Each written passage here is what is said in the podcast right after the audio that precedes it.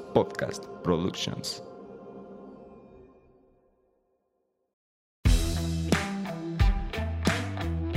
Hola, ¿qué tal? Bienvenidos a un capítulo más de Vico Podcast, un espacio donde emprendedores y profesionistas de la construcción se juntan para compartir sus experiencias y conocimientos. Soy el arquitecto Octavio Bueno. Soy la arquitecta Eva Huerta. Bienvenidos.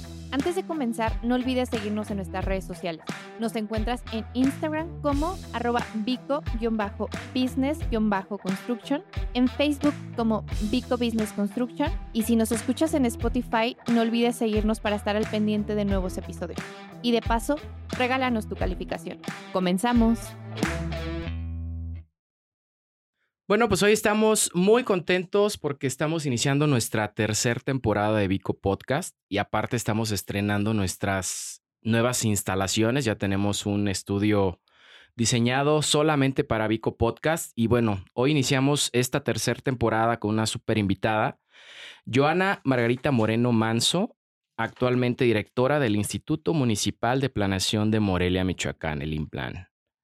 Joana, ¿cómo estás? Hola, hola, muy buenas tardes. Bien, gracias. Eh, un gusto estar aquí con ustedes, Eva, eh, Octavio, y pues felicidades ya por la tercera temporada y por estrenar su estudio. Así que un honor estar aquí con ustedes. Gracias. Gracias a ti por aceptar venir. Eh, hola a todos. También estoy súper emocionada y contenta. La verdad es que esta temporada tiene muy buenas expectativas. Creo que el abrir con una mujer directora de un área, a mí, cada vez que viene una mujer a este espacio, bueno, ahora a este nuevo espacio, me emociona y me impulsa porque, creo que se puede, se puede siempre llegar a alcanzar los sueños, a, tener esas metas altas o, o que podemos ver un poco más tangibles. Joana, nos gustaría que nos contaras, sabemos que eres directora del Implant, ah, voy a leer un poquito sobre, sobre, sobre ti licenciada en Derecho por la Universidad Panamericana, Campus Guadalajara, maestra en Comunicación, Política por la Universidad de Leeds, Inglaterra, doctora en Políticas Públicas por el Instituto de Investigación Económica Empresariales de la Universidad Michoacana de San, Nicolás de Hidalgo.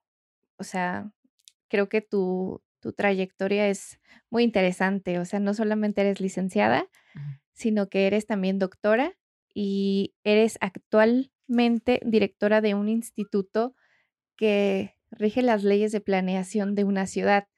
¿Qué te lleva? ¿Qué te lleva a este, a este recorrido? ¿Cómo inicia, cómo inicia Johanna y cuál es su, su tu, trascendencia? Cuéntanos. Claro que sí. Pues mira, como bien dices, yo estudié Derecho, estudié en Guadalajara y siempre tuve claro que me gustaba la función pública. O sea, siempre era mi vocación, el servicio público, desde la trinchera que fuera, ¿no? Ya sea en algún cargo público o como servidora pública, digamos, más técnica o profesional. Entonces, desde que estuve en la universidad, empecé trabajando en el Congreso de Jalisco, luego en Cámara de Diputados en Ciudad de México, luego aquí en Morelia estuve un tiempo trabajando en el Congreso, entonces siempre supe como que si bien había estudiado derecho, nunca me fui a un juzgado, sino siempre estaba como en la parte de trabajo legislativo, el sector público, la administración. Y en algunos momentos trabajé incluso, por ejemplo, en temas de reforma agraria o iniciativas que tuvieran que ver con territorio. Entonces de ahí había algún acercamiento, me gustaba el tema. Y luego ya en la maestría y en el doctorado empecé a trabajar con gobiernos locales, ¿no? Esas eran mis líneas de investigación, reputación gubernamental, cómo el ciudadano evalúa a sus gobiernos y qué es lo que más les importa. Entonces eso me empezó a llevar como hacia trabajar en las administraciones municipales, ¿no? Y saber que el municipio es el, digamos, el eslabón o la cara más cercana que hay entre un ciudadano y el gobierno. ¿no? El ciudadano a veces no distingue y no tiene por qué distinguir si un trámite o si un servicio me lo presta el gobierno municipal, estatal o federal. Yo como ciudadano solo sé que lo necesito y quizá mis oficinas más cercanas pues son las del municipio. Mm. Aquí en Morelia somos una capital, entonces también están las del estado, pero en los otros 112 municipios lo único que hay es tu municipio. Entonces ahí empecé em, en el tema de planeación, pues al final la política pública es eso, ¿no? La política pública parte de diagnosticar o encontrar los problemas públicos, cuáles son los problemas públicos, cómo se componen, cuál es, de dónde está tu punto de partida y tratar de buscar una solución. Entonces, que es la, implementación y después evaluar si eso que pensaste que era la solución realmente resolvió el problema público. Y de ahí apliqué en su momento para el Instituto Municipal de Planeación de Uruapan y estuve tres años como directora en el Implan en Uruapan. Y me tocó, digamos, ser la primera directora. Eh, primera y única, ¿no? De momento, porque ya nombraron a un director, pero digamos, mujer sí. Y pues fue ese caminar de entender cuáles eran los problemas públicos de una ciudad como Uruapan, ahora de una ciudad como Morelia. Yo ya había vivido aquí en Morelia varios años, eh, pues desde el doctorado, pero incluso desde antes, daba clases en el TEC de Monterrey, es decir, ya la vida me había traído acá a Morelia, regresé a Uruapan unos años, y es entender eso, cuáles son los problemas de un municipio y cómo plantear resolverlos. Es evidente que los retos son muchísimos y los problemas públicos de un municipio son muchísimos, pero desde los institutos de planeación lo que tratas es primero entender eso, cuáles son los problemas públicos, eh, cuáles ameritan resolverse, porque de repente hay unos que no es que no lo ameriten, sino que pues tienes que priorizar. Y cómo les vas dando orden a través de diferentes instrumentos de planeación. Entonces, eso me fue llevando, digamos, que lo que estudié, yo sabía que lo quería ejercer en el sector público. En Uruapan me tocó empezar el instituto y después cuando se da la oportunidad de competir por el Implan en Morelia, eh, pues me registro. Eh, había algunos amigos por acá, eh, gente que me dijo, pues regístrate, ya tienes experiencia, siempre el que venga alguien de otro instituto, pues ayuda. El trabajo, pues ya la gente juzgará como lo hice en Uruapan y después juzgarán acá. Pues tenemos muy buenas referencias. Gracias. Y, y, decirte que sí, pues eso me fue llevando un poco. Em, al Implan, ¿no? no soy urbanista, claro que ahora ya he estudiado, diplomado en desarrollo urbano y todo, pues para entender mucho más, pero yo partí de esta política pública, que es entender los problemas públicos y buscar resolverlos y evaluarlos, ¿no? Que es una tarea interesante. Eh, en este caso, por ejemplo, bueno, acabas de hablar de lo que son los problemas públicos como tal, pero ¿son problemas públicos en general? O sea, como para detectar cuál es la función Claro. En plan de decir, bueno, ¿desde qué problema hasta qué problema tiene que, echar mano el implant? Es, es, bien complejo porque tú podrías decir que el implant tiene que ver con cualquier problema público de un municipio. Y cualquier problema podemos pensar desde temas de seguridad pública hasta temas a lo mejor de usos de suelo, hasta temas de la basura, ¿no? Pero todos un poco se interrelacionan. Es decir, este tejido social, eh, problemas incluso a lo mejor de violencia intrafamiliar, eh, de desarrollo, te vas dando cuenta que todos se van vinculando y que hay unos, claro, que pesan más que otros. Pero nuestra tarea principal es tener el diagnóstico lo más detallado posible del municipio. Y ahí sí lo hacemos en todos los temas. Claro está, de repente hay temas que nos cuesta mucho trabajo generar datos porque nadie más los mide, entonces hay que generarlos desde la administración pública municipal. Pero tenemos estadística de seguridad pública, de economía, de temas, digamos, como del espacio, del espacio público, eh, temas ambientales, de cuencas, de riesgos, Mm, diagnósticos de desarrollo humano, cuántas personas hay, de qué rangos de edades, con discapacidad, cuántos hombres, cuántas mujeres, niveles educativos. Es decir, intentamos hacer una radiografía del municipio en cuanto a desarrollo humano, desarrollo social, desarrollo económico, el territorio y, por supuesto, la propia administración pública municipal. Y de ahí, pues tú al hacer ese diagnóstico te das cuenta que hay un montón de problemas o de áreas de oportunidad pero no podemos o vamos priorizando qué ir resolviendo a través de un instrumento o de un plan. ¿no? Hagamos un plan para resolver algunos problemas. Y el tema de seguridad, ¿no? Es un tema muy complicado, ¿no? Y pues, hay gente experta en seguridad pública. Pero ustedes como arquitectos y quien está a lo mejor que nos escucha, sobre todo urbanistas o que tienen como esta parte de alguna especialidad o que se han desarrollado más en el tema del espacio público, saben cómo a través del espacio público y cómo a través del ordenamiento territorial y de diseñar un proyecto, por ejemplo, participativo, puedes incidir en que mejore la seguridad pública. Un espacio público bien iluminado mejoras de manera indirecta la seguridad pública. Eh, un parque en el que hayan participado los ciudadanos para decidir qué se pone y que esto esté bien hecho y bien diseñado, pues puede ser un espacio de cohesión social y donde generes comunidad, vecindad y por lo tanto disminuyas otras problemáticas, o por el contrario, se te vuelve un nido y un espacio abandonado donde solo se reproducen problemas como drogadicción, pandillas, etc. Es decir, si te vas dando cuenta que los problemas en un municipio y particularmente ya en una ciudad, ¿no? Porque a lo mejor en las comunidades tienen algunos matices, se interrelacionan y cómo desde el ordenamiento territorial, desde la planeación, primero en el espacio físico, porque no solo podemos hacer planeación de la administración pública, sino al final todo aterriza y, el proyecto es en determinado espacio físico. Y eso incide en, en qué calidad de vida tienen sus ciudadanos, cómo generas comunidad. El transporte público cambia abismalmente tu forma de vivir, si caminas o no caminas, eh, claro, si hay banquetas o no hay banquetas. Es decir, realmente de manera directa o indirecta incides en la resolución o no de cualquier conflicto, de cualquier problema social. Eh, bueno, no sé si sea una, una pregunta un poquito este, complicada porque como lo platicas, pues prácticamente el implante tiene la solución de todos los problemas, ¿no? Quisiéramos tenerla. Sí, sí, sí, pero vamos a pensar, hablando del tema de seguridad, ¿no? Ok, ¿sabes qué? Este, mm, Secretaría de Seguridad Pública, en tal colonia yo creo que podemos resolver el tema de seguridad porque falta más iluminación, ¿sí? Este, o hay espacios que tenemos que rehabilitar para a lo mejor convertirlos en espacios deportivos o de convivencia y que tengan, ah, en plan, ok, está muy padre, este, sí, lo atendemos. O sea, ¿qué pasa ahí? Claro. O sea, ustedes detectan el problema, saben dónde está, cómo solucionarlo, pero tienen que echar mano, me imagino, de, pues, de las otras instituciones para que tomen acción y se resuelva el problema. Así es.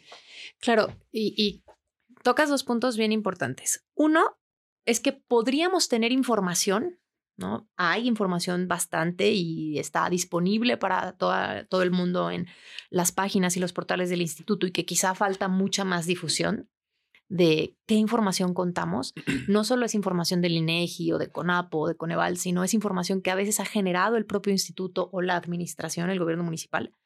Entonces, primero, podríamos tener insumos para detectar los problemas más a detalle.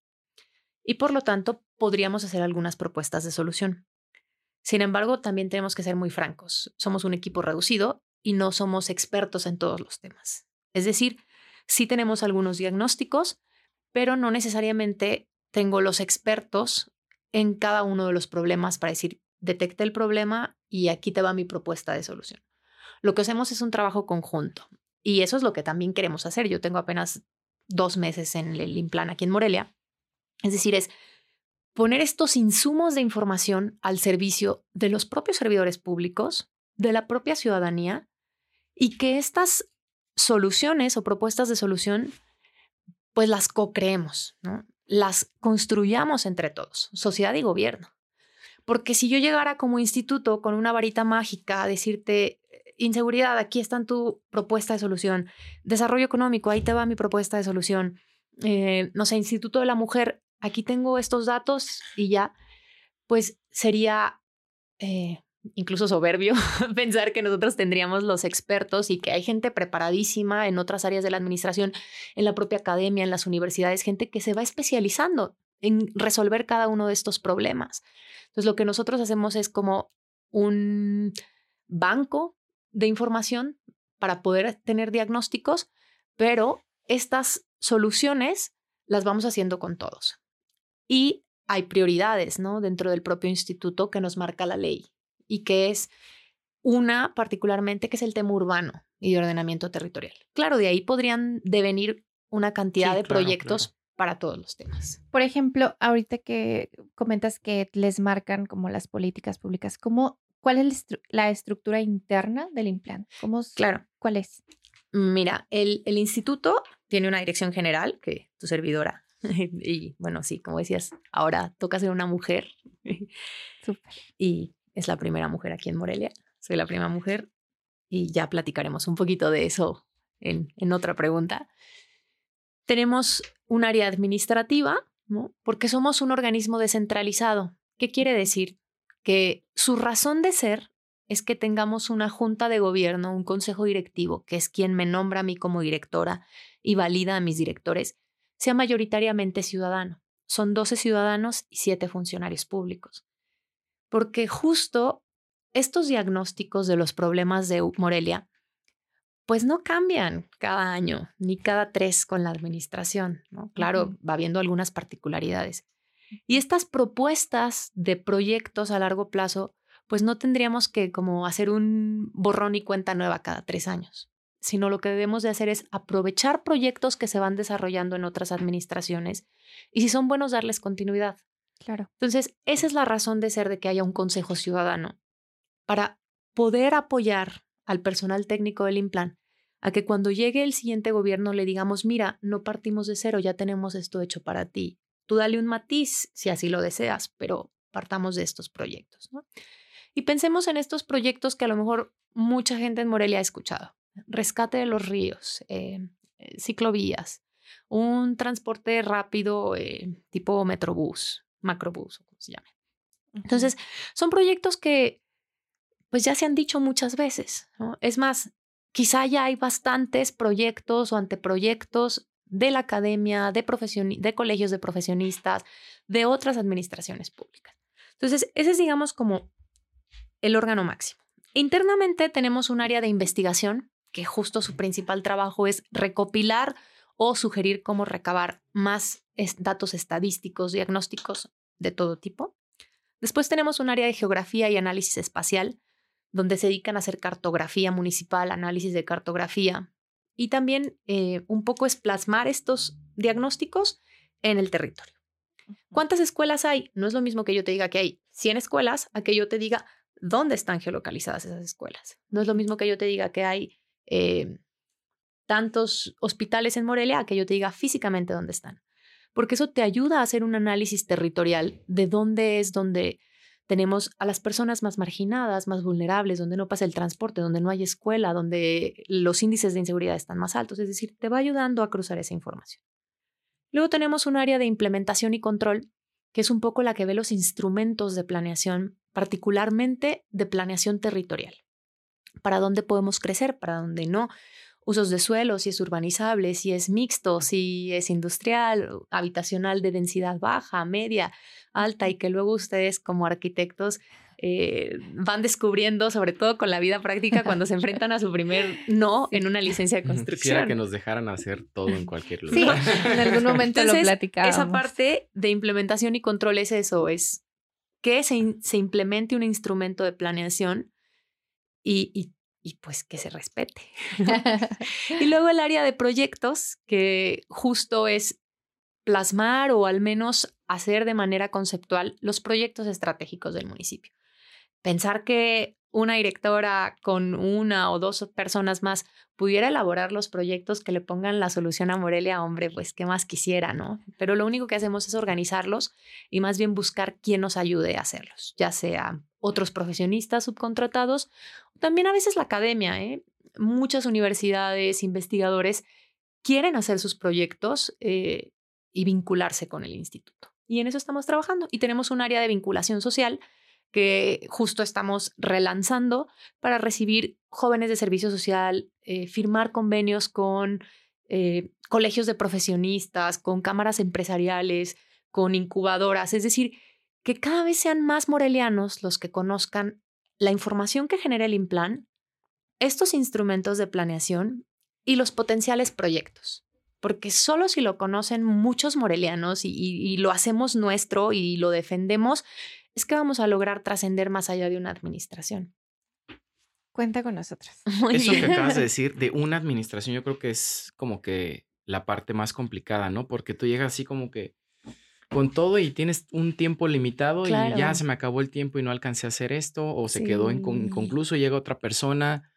¿Hay alguna forma en la que digas, sabes que estos proyectos, aunque yo no esté, se le tiene que dar un seguimiento para llegar a esa meta? Mira, sí hay una manera, eh, pero te voy a decir cuál es la mejor desde mi punto de vista. La manera es que están en los instrumentos de planeación y esos instrumentos se aprueban por el ayuntamiento, es decir, por los miembros del cabildo, regidores, síndica y presidente municipal. Se aprueban, se publican y están, digamos, válidos y se deberían de ser el instrumento a seguir.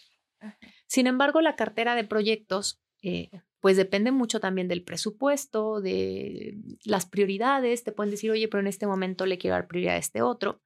Entonces, la única manera que hay de que de verdad un gobierno le dé continuidad a un proyecto cuando este es legítimo, es decir, la sociedad sabe que era necesario el proyecto y quiere que se haga, es que la mayor cantidad de gente se lo exija a un presidente o a una presidenta municipal. Que le diga, a ver, este proyecto que traía el Implan y venía siendo el gobierno, vamos a decir, eh, multicolor, para no decir uno, era muy bueno y queremos que siga, gane quien gane.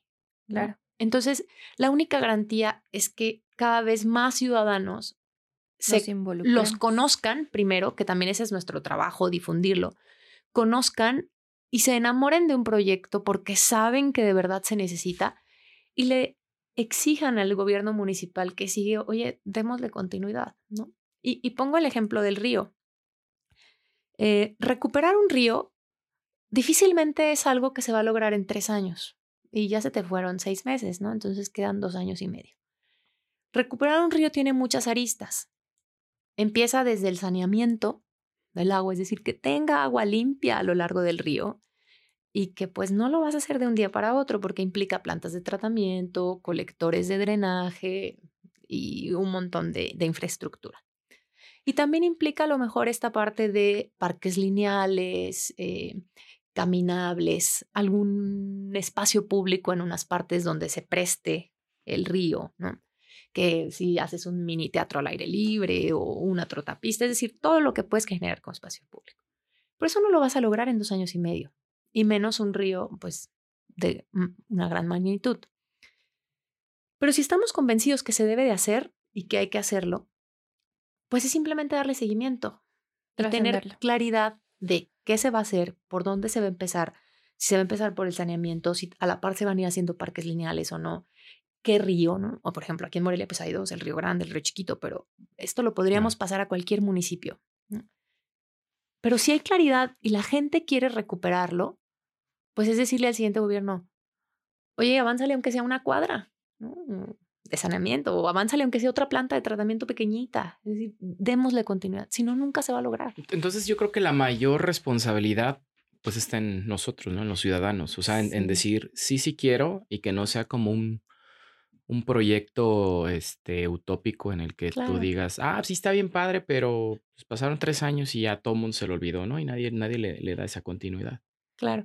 Y, y también las responsabilidades del funcionario público de acercar al instituto no solo al desarrollador inmobiliario o al desarrollador de viviendas que le interesa el tema de uso de suelo, no a solo a lo mejor a los colegios de arquitectos e ingenieros civiles que les puede interesar el tema tanto de desarrollo urbano como de algunos proyectos, sino que cualquier persona, cualquier estudiante, cualquier profesionista, cualquier ciudadano pueda ser parte, eh, a lo mejor no técnica de los proyectos, pero sí al menos de expresar cuáles son sus aspiraciones o de validar los proyectos.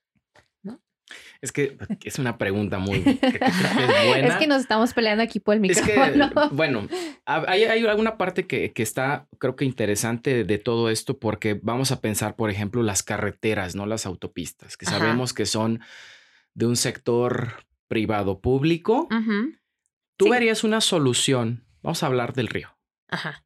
que lo hiciéramos del sector privado. O sea, yo como constructor Sí, sí, sí. fulanito, yo te doy la solución y te privatizo, entre comillas, este, el proyecto del río. Pero yo lo hago porque sé que va a tener un, un- un- un buen fin Claro. Aunque ya no sea responsabilidad del gobierno, más déjame ahora sí, obvi- obviamente, sacarle un provecho, Claro. pero de todos modos, pues el beneficio queda para toda la población. ¿Sería una buena solución? Eh, es una propuesta de solución, sí, y no solo, o sea, para cualquier proyecto. Pensar que con recursos públicos vamos a resolver todos los problemas públicos es iluso. Existen esquemas de participación público-privada donde se concesionan espacios públicos, donde se concesionan servicios públicos y donde es un ganar-ganar, ¿no? Donde a lo mejor se da una pequeña concesión a un privado, pero hay otra de espacio público y de disfrute, digamos, común. Entonces, es una, es una propuesta, se tendría que ver el proyecto concreto, el caso concreto, pero sí se hace en muchas partes del mundo, eh, asociaciones público-privadas, y son esquemas de participación con muchísima claridad. Hay mecanismos legales para establecer la participación pública y privada. Y yo diría que sí, en términos generales, para la solución de, de problemas. Pero aquí sería públicos. viable, hablando de Morelia. Es viable, es viable porque incluso ha habido, a ver, pensemos, el, el transporte público está concesionado, Mm. ¿no? Digo, Sí. Es decir, eh, de que es viable, es viable. Mm, El tema de la basura, es decir, sí hay muchos servicios que se van concesionando. Habrá que ver cómo lo haces, pero sí es posible. Yo considero que es, eh, esta parte me encanta, porque creo que es súper importante que, lo decías hace un rato, que las políticas se mezclen con la sociedad, pero también la parte de la iniciativa privada, porque no toda la sociedad somos iniciativa privada. Mm. Y creo que esta iniciativa privada, si bien no sabemos mucho cómo funciona internamente la cuestión de, de gobierno y que tienen sus, este, sus estatutos y que tienen que el paso uno, el paso dos y el paso tres, quizás como lo comentabas hace un momento, nosotros queremos llegar y desarrollar y hacer, no sé, castillos donde tenemos que hacer este, iglesias, ¿no? Por decir algún, Sí, sí. alguna utopía. Pero parte de aquí de querer involucrarnos y nosotros creo que somos un ejemplo de que si queremos podemos involucrarnos y podemos aportar para el crecimiento, porque lo vemos como un evento aislado, como que el gobierno tiene que tiene que funcionar y ahora que hemos estado como tratando de involucrarnos un poco más, nos damos cuenta que no pueden hacerlo solos, ni nosotros si lo quisiésemos hacer, pudiéramos hacerlo solos. Es involucrar estas tres partes, ¿no? En el que sí es un ganar-ganar, pero también es un ganar para servir y para Claro. el crecimiento del lugar en el que nos estamos desarrollando. Creo que esa parte nosotros estamos súper abiertos a, a dar espacios para publicidad, espacios para, para dar a conocer estos proyectos que el implant, ya sea el implant, simplemente el gobierno tiene que creemos que se quedan ahí, o sea, que no hay tanta difusión y por lo, Claro, o sea, no te puedes involucrar si no conoces en lo que te puedes involucrar. claro. Y, y hay una frase que dicen, la política es tan importante como para dejársela solo a los políticos, ¿no? Y cuando hablamos de política no nos referimos a la elección y a los Ajá. partidos, sino la política es esta toma de decisiones para resolver la vida en común. ¿no? Cuando hay en una colonia el presidente de colonia y quieren decidir sobre si se pavimenta tal o cual calle, si se hace o no se hace un parque, si se paga o no una red de alumbrado. Es decir, esta toma de decisiones públicas de, de coexistencia y convivencia, eso es política. Entonces, en la medida que las nuevas generaciones, los jóvenes, profesionistas, estudiantes, cada vez entendamos que el término de ciudadanía es más transversal, es decir, no es solo ir a votar cada que hay una elección, sino es involucrarme en los problemas públicos, porque si yo no me involucro, estoy dejando a que un pequeño sector de funcionarios, en el mejor de los escenarios, preparados, capacitados, pero que no siempre, ¿no? Entonces, o que a veces pues también cometemos errores. Entonces, a veces sí, sí hay esa capacidad y esa preparación, pero le dejamos a que la decisión la tomen unos muy poquitos ciudadanos en lugar de involucrarnos más. Sí, claro, a lo mejor ellos nos aportarán información técnica, nos corregirán si, si hay algo que no está bien, pero en la medida en que todos nos involucremos, uno, los problemas se resuelven mejor, pero además también hay esta legitimidad de que nadie me está diciendo qué hacer y que nadie me está diciendo que esto se tiene que solucionar porque esa es la mejor decisión, sino me están dando la oportunidad de involucrarme, de proponer y de ser parte de. Y eso es lo más importante y esa es la razón de un instituto de planeación. Por eso un instituto de planeación, claro, debe tener personal técnico para guiarnos con ciertos principios o con dotarnos de cierta información para la toma de decisiones, pero la toma de decisiones no la podemos hacer las 10, 15 personas que trabajemos en el instituto. Claro, es un, o sea, yo pongo sobre la mesa lo que lo que hay, ¿no? Lo que decías hace rato, que analizas, tienes datos. Así es. Pero a partir de ello, pensar que puedan tener todas las soluciones, pues está un poco complicado. Pues sería una falacia. Desde tu punto de vista, ¿cuál crees que sería como de todos los sectores que, involucran a la ciudad o a la ciudadanía, ¿cuál crees que se, que se podría ser el más, más interesante de atender y que pudiera tener como un efecto cascada, ¿no? De que, bueno, si resolvemos esto, por resultado nos da, resuelves lo otro y... Claro, hay un montón de temas, pero mira, hay una, hay una metodología que se llama marco lógico y pareciera muy compleja, pero es muy sencillita y se trata de hacer un árbol de problemas. Y es identificar un problema, vamos a pensar, mm, no sé, la deserción escolar, la inseguridad, eh, el tema de una movilidad poco eficiente, es decir, cualquier tema, y vas descubriendo, ¿y por qué pasa esto? ¿Cuáles son las causas? Y después de que tienes las principales causas, dices, ¿y por qué pasa esto? y va sacando causas secundarias. Y esa metodología la utilizamos para hacer diagnósticos municipales. Y luego cruzas muchos problemas, porque haces un árbol de problemas para seguridad pública, haces un árbol de problemas para movilidad, haces un árbol de problemas para obra pública, haces un árbol de problemas para el tema de mujeres, haces un árbol de problemas para economía, haces un árbol de problemas para el deporte, para la educación, vivienda, etcétera. o sea, debería llamarse árbol de soluciones. Después se convierte en otro. Primero lo haces árbol de problemas y después se convierte en uno que se llama árbol de objetivos. Es decir, tengo un problema y ahora se convierte en un objetivo a solucionar. Y mis causas se convierten en, digamos, posibles soluciones o alternativas de solución. Pero desde mi experiencia, cuando hemos hecho estos árboles de los grandes problemas de los municipios, em, hay unas causas comunes. Y muchos pasan por un tema de educación, pasan por un tema de una sociedad más educada, una sociedad eh, más participativa, una sociedad más educada es una educación, es una sociedad más sana porque sabe qué comer, qué no comer. Una sociedad más educada tiene menos conflictos viales porque sabe cómo manejar el peatón, ¿no? Es decir, eh, una sociedad más educada cuidaría el medio ambiente porque sabe la importancia de separar la basura. Es decir, el tema de la educación y no solo la educación formal, sino la educación de la vida en común, de la sociedad, eh, es una de los más complicados, pero era una de las ¿Educación desde casa o desde escuela? En todos lados. En esas dos. Incluso desde gobierno, ¿no? Programas de educación ambiental, programas de educación vial, programas de educación, este, por ejemplo, para la salud. Es decir, ni podemos pensar que todo lo va a hacer la escuela formal o el sistema educativo tradicional, ni podemos pensar que todo lo van a hacer en casa, sino creo que todos podemos involucrarnos. Ese es uno de las soluciones que...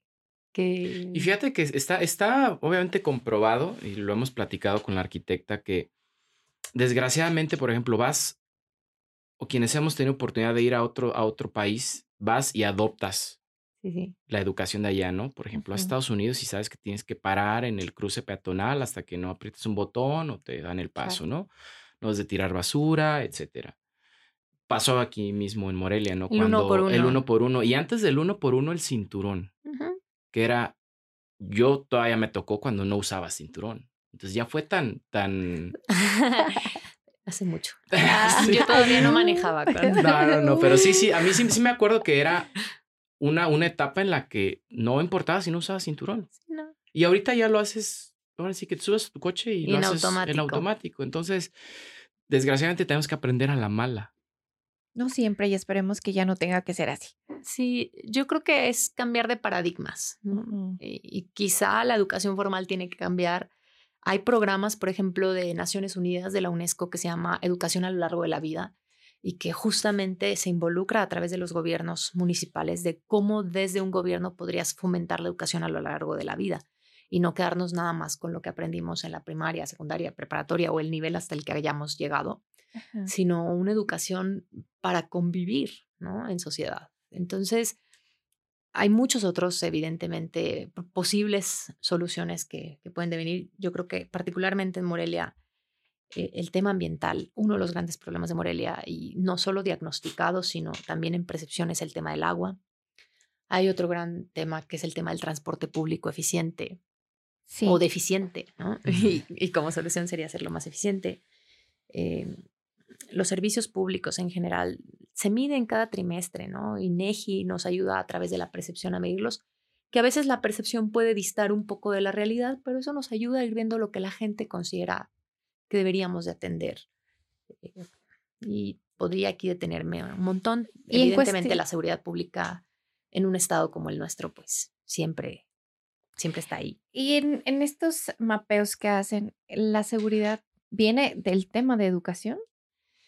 Eh, mira, eh, sí es una causa, eh, porque educación también parte, por ejemplo, de convivencia familiar y todo, pero pues hay muchas otras, ¿no? Nosotros como tal ya no nos detenemos a, a- a desmenuzar todas las causas de cada uno de los problemas.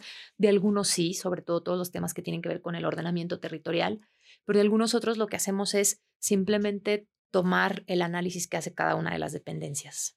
El, me recuerdo, este, hay una teoría de las ventanas rotas, en la cual lugares vandalizados se vuelven más vandalizados. Claro. Lugares en los que y cada que se rompió una ventana iba y se reparaba, empezó a dar un crecimiento de esta ciudad en particular para positivo.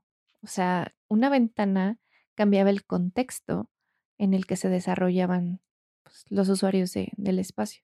Sí, y yo creo que eso es como quien empieza a estudiar un poco o a leer un poco en el tema de urbanismo, que cómo el planear territorio y el e- ejecutar proyectos en el territorio, en el espacio público, cambia la vida de las personas. Y que a lo mejor uno no lo piensa cuando eres el usuario y simplemente vas caminando por la calle y ya, pero de repente te empiezas a, cuestionar muchas cosas, ¿no?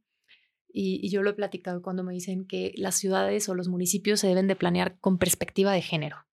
Y es bien importante. Y eso es algo que quizá hay que empezar a poner cada vez más ahí. Cuéntanos más.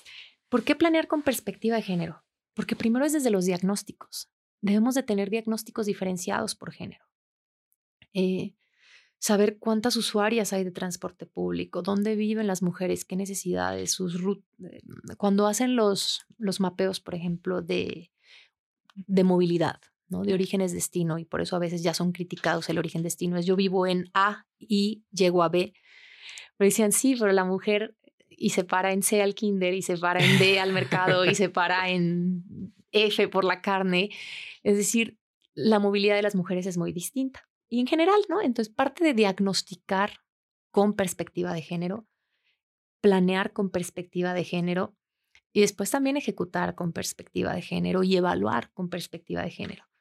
El tema, digamos, como clave son las banquetas, ¿no? Y yo creo que todos lo vemos, pero te aseguro que las mujeres o las personas con discapacidad y de la tercera edad o adultos mayores lo vemos más.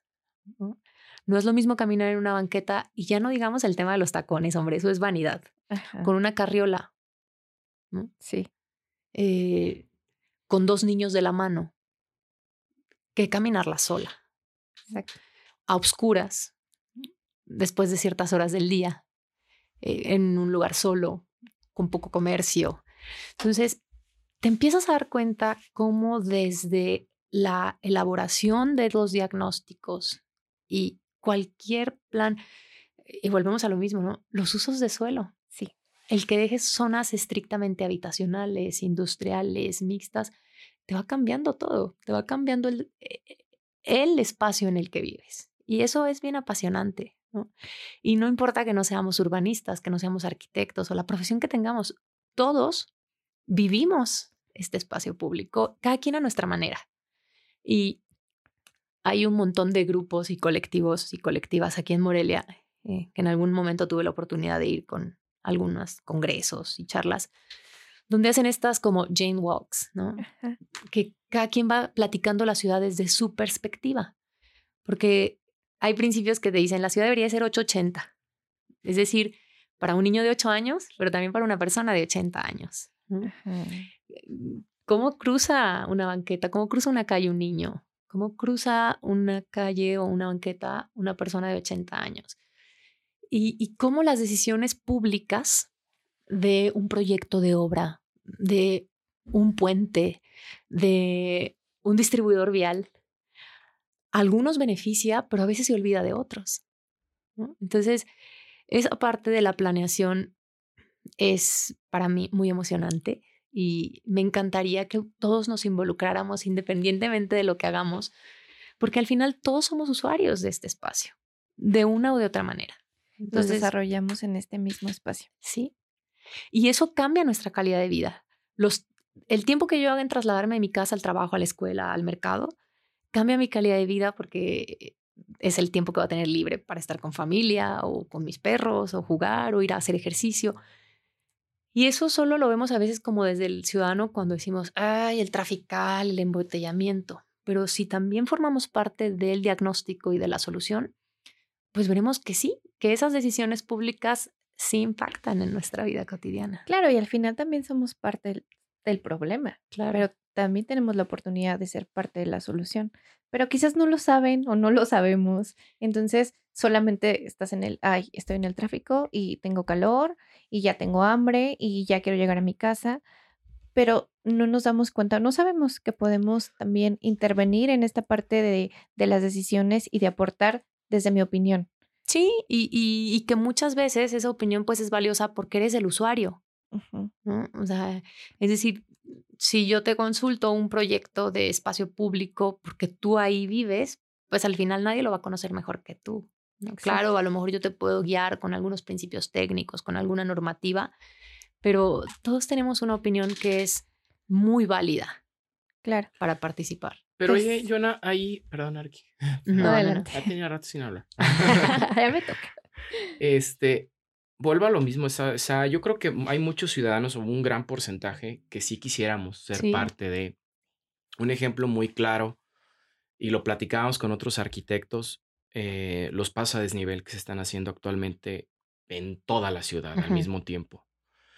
Eh, simplemente es, ah, ocupamos pasos a desnivel, cuando se podrían aprovechar de mil maneras, o sea, no solamente hacer que el flujo de los coches sea más eficiente, sino transformar, porque normalmente, ok, resuelve lo de los coches, pero abajo del puente ya se hizo un lugar, como dices, este, problemático para cruzarlo de noche, por ejemplo, si es el peatón.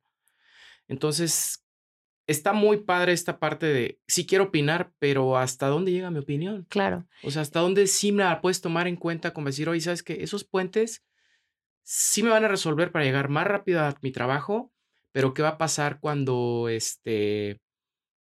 Cuando me mm tenga que cruzar de campus a campus del TEC de Morelia. Sí.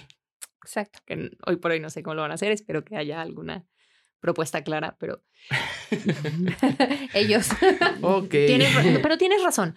Y, claro que genera a veces frustración y que también a la larga puede generar eh, que el ciudadano ya no quiera participar, porque dice, yo voy, aporto un foro y después ni me toman en cuenta, muy apático, Te vuelves apático, claro está.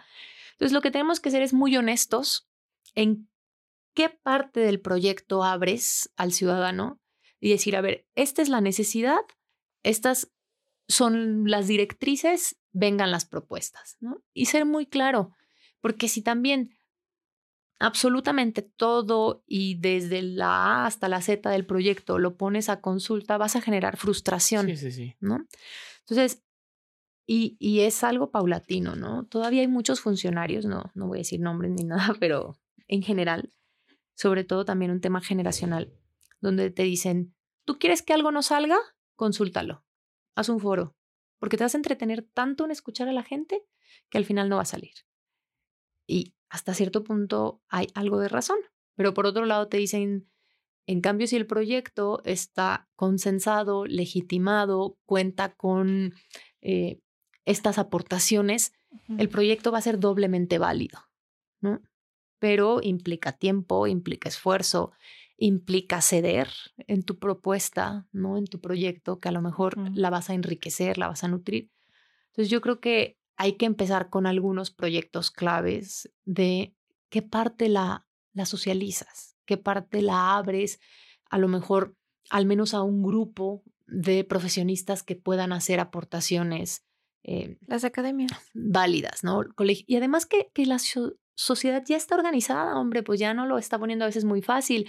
Ya están los colegios de profesionistas, ya hay asociaciones civiles o colectivos, por ejemplo, de peatones, ¿no? Está aquí representantes de la Liga Peatonal que bien podrían eh, que podríamos involucrarlos en decir, oye, va a haber este proyecto, eh, échanos una aportación en cuanto al peatón, ¿no? y, así podríamos ir con, con muchos. Y a lo mejor si las hacemos mucho más puntuales, sí, sí puede llegar a generar este, frustración. Y también, ¿qué pasa? Justo un poquito lo que te decía, que a veces no todos los proyectos son de índole municipal.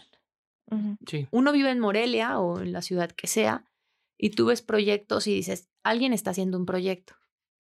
Pero a veces no hay claridad de si es el gobierno municipal, es el Estado o es la federación. Entonces yo creo que también es nuestra responsabilidad como funcionarios eh, acercarnos a todos los niveles y al final, en la medida de lo posible, aportar a un proyecto, aunque lo ejecute otro gobierno, es lo de menos. Al ciudadano no se va a acordar en 10, 15 años, es más, en un año, ¿quién lo hizo? Sí, pero sí va a repercutir en mi calidad de vida. Claro, para bien o para mal. Sí, es, las, eso es yo creo que lo importante y, el tema a preocuparse, que la decisión de una persona o de 10, que es una minoría, pueden repercutir en mi forma de vida. Sí. Yo creo que más que eso, no necesitamos para darnos cuenta que tenemos que involucrarnos, sí, sí. que tenemos que ser si ya somos el problema, porque sí somos mucho el problema, también podemos ser parte de la solución, como lo decía hace un rato. Y yo creo que este espacio va a quedar abierto para ti, para las personas de tu equipo que quieran venir a, a, decir, mm, yo creo que podemos partir esto yo creo que podemos este, aportar esto, creemos que esto puede estar en, discusión o creemos que, puede ser un aporte mayor para un beneficio colectivo. Y nos encantaría en lo particular, y espero que también el arquitecto, sumarnos a, estos foros de opinión, a este rediseño de en, la parte de, de, aportar. Claro. Quizás desde nuestra opinión, como lo comentas, pero también si podemos hacer créeme que estamos abiertos a. No, muchísimas gracias. Además, digo, este podcast, si bien nos puede escuchar cualquier persona a través de las plataformas, pues sé que tienen, digamos, un target o que sus mayores usuarios, pues quizá están en el medio del urbanismo, la arquitectura, el desarrollo, eh, digamos, el sector de la construcción. Entonces, son un sector que tiene mucho que decir, que tiene mucho que aportar y que también nosotros tenemos esa encomienda eh, de servicio público de hacerles llegar más información, ¿no? Para que puedan participar más informados. En alguno de los episodios decíamos que somos quien le damos color a la ciudad, porque al final nosotros decidimos si es blanco, si es verde, aunque haya una planeación anterior, nosotros les damos color a la ciudad. Entonces, si podemos hacerlo desde una conciencia de aportar para el crecimiento en común, al menos yo estoy en, la apertura de querer hacerlo, no solo desde mi beneficio. Claro que tengo un beneficio, pero si además del beneficio puedo tener un aporte a la sociedad, pues lo voy a hacer. Muy lo vamos a hacer. Mm, pues ya para prácticamente cerrar, mm, no sé si se pueda. ¿Se podrá? Este, ¿nos puedes dar como una pre de lo que viene para esta ciudad? Algo así que digas, ay, que no. Espérenlo pronto. Coming soon.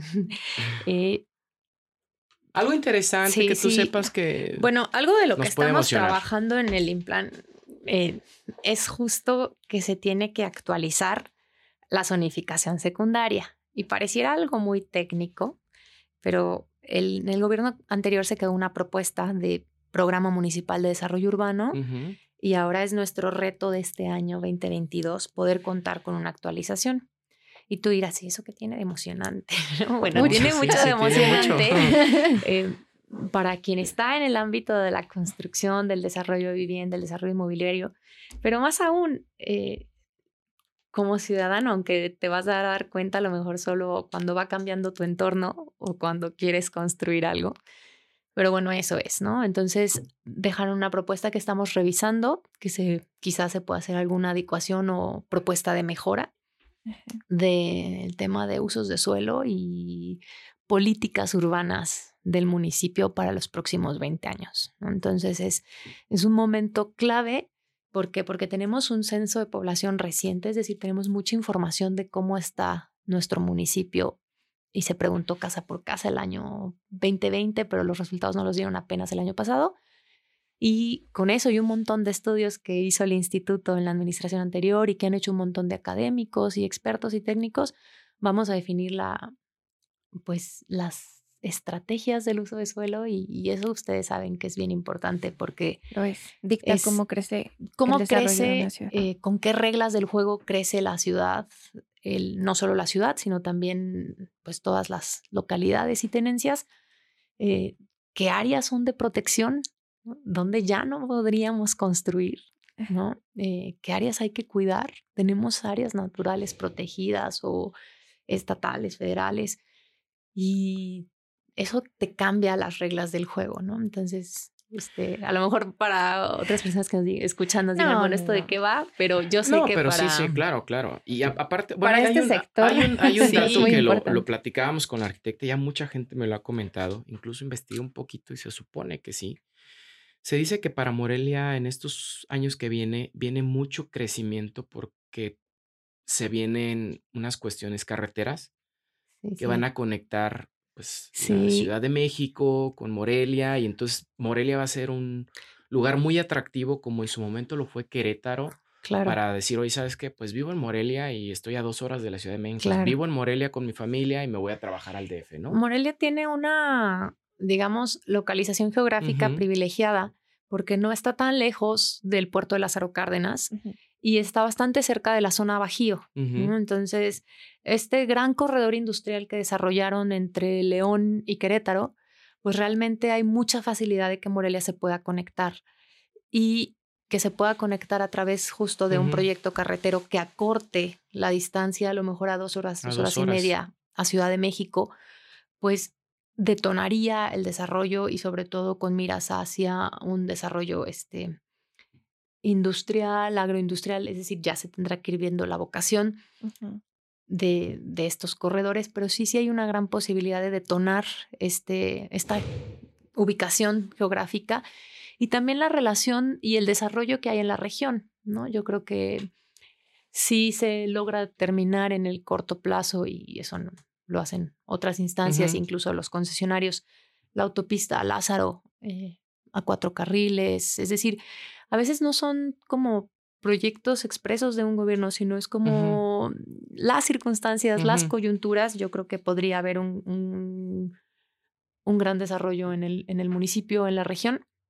Y, sí, sí, eso podría ser por ahí algo bueno que llegue en, en el corto mediano plazo. ojalá que la industria sea la que nos persiga, porque eso da el crecimiento de la ciudad indudablemente. O sea, si no hay tanto desarrollo industrial, difícilmente podemos estar en... Sí, y con un plan recién planteado de desarrollo, pues yo creo que estás previendo todo, ¿no? Y también no olvidar, ¿no? La vocación que tiene Morelia eh, cultural, artística, turística, de servicios, que pues también ahí está la riqueza del municipio, de la región, del estado y que pues se tendrá que aprovechar. Sí, ya luego te contaré, pero soy muy amante de las ciudades compactas.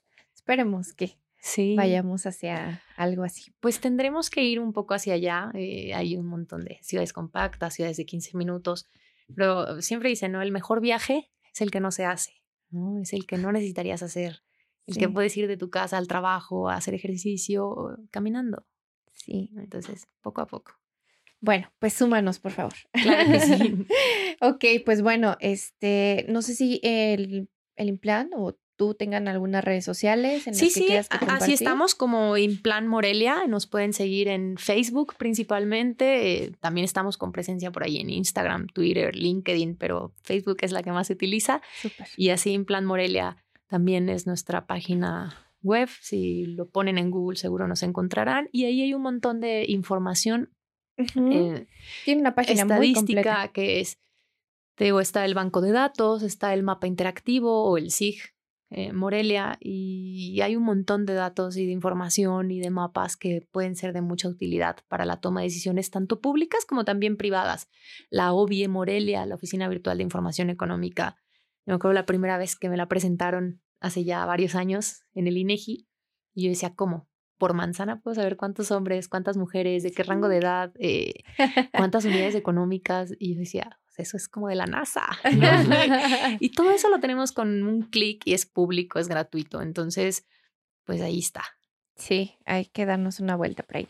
Joana, muchísimas, en verdad, muchísimas gracias por aceptar venir a este espacio. Esperemos que tanto como para ti como para nosotros sea benéfico y que podamos no solo ser la primera vez, sino que haya posteriores en las que podamos aportar desde nuestro granito de arena a, a esta ciudad que tanto nos da. Gracias a ustedes, gracias Eva, gracias Octavio y lo más importante, gracias a quienes nos escuchan a través del podcast. Pues bueno, no me queda más que agradecerte igualmente, Joana, por tu tiempo, por toda esta información. Hay muchos temas que tenía aquí anotados, pero se nos van los minutos y posiblemente las horas. Yo creo que tendremos que después hacer a lo mejor este otro capítulo con ciertos temas porque con un proyecto específico. con un proyecto Sí. específico estaría interesante también. Este, y bueno, pues agradecerte y pues fuiste nuestra madrina de, Tercera de temporada. tercera temporada y de nuevas instalaciones. Todo el éxito. Gracias, gracias. Hasta luego.